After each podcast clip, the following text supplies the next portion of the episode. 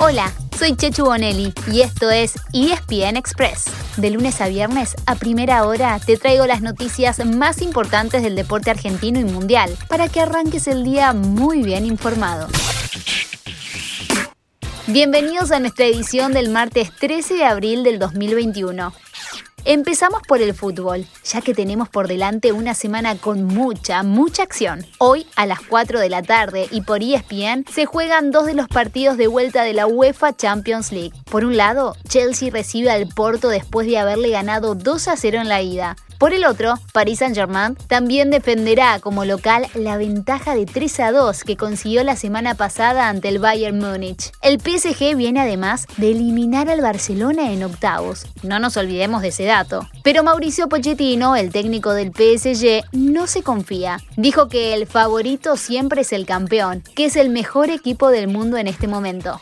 Barcelona está en el pasado, Bayern es diferente, Bayern es el mejor actual equipo del, mundo y seguro que nos pondrá eh, en situaciones de dificultad, como también nos puso en el partido de Múnich.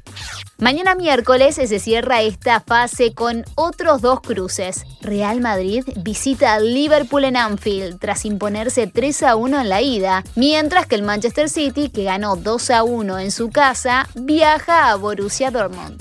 Y el jueves será el turno de que la UEFA Europa League defina a sus semifinalistas.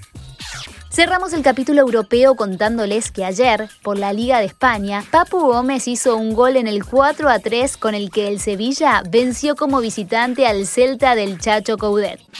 En nuestro fútbol, anoche terminó la novena fecha de la Copa de la Liga Profesional. En primer turno, Huracán goleó 3 a 0 a Sarmiento y Lanús cayó de local 3 a 1 ante News. ¡Felicitaciones! Es el primer triunfo del Mono Burgos como DT en el torneo argentino. La victoria de la Lepra le vino bien a Vélez, que más tarde perdió 2 a 0 con Atlético Tucumán, pero se mantuvo en la punta de la zona B, 3 puntos por delante del Granate.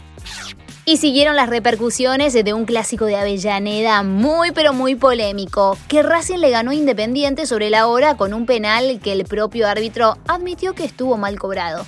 Así es, el mismo Mauro Vigliano aclaró que en la cancha él había visto penal, pero que las imágenes son elocuentes y que entiende al jugador y también al hincha que se siente bastante perjudicado.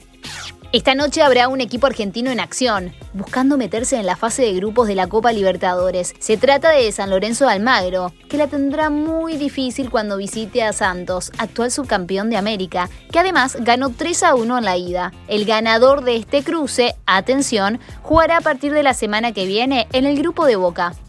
Y hablando de Boca, como la Conmebol dio a conocer el fixture de la Copa, ya sabe que debutará el miércoles que viene en la altura de La Paz, ante el The Strongest boliviano. River, por su parte, lo hará al día siguiente en Río de Janeiro, frente al Fluminense. Una más de argentinos y brasileños.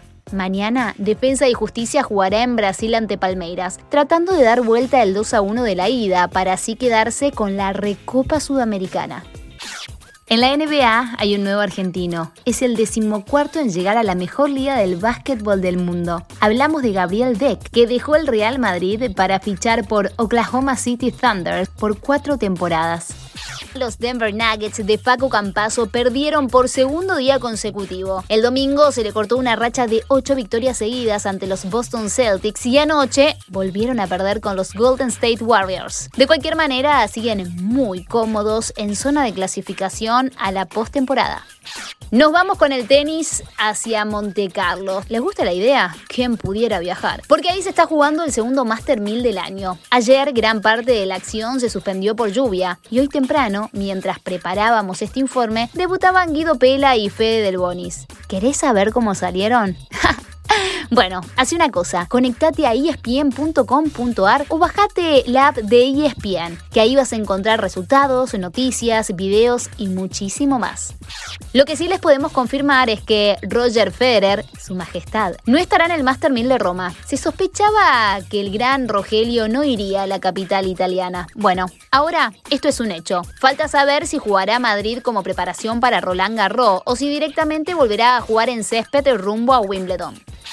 En el hockey sobre césped salieron los rankings de la FIH después de la acción del fin de semana. Los Leones, que perdieron dos veces con India, una de ellas en los penales, ahora están sextos, mientras que las Leonas siguen segundas. Y así llegamos al final de nuestro episodio de hoy. Soy Chechu Bonelli y te recuerdo que de lunes a viernes a primera hora te traigo las noticias deportivas más relevantes para que arranques el día bien informado. Te espero en el próximo ESPN Express.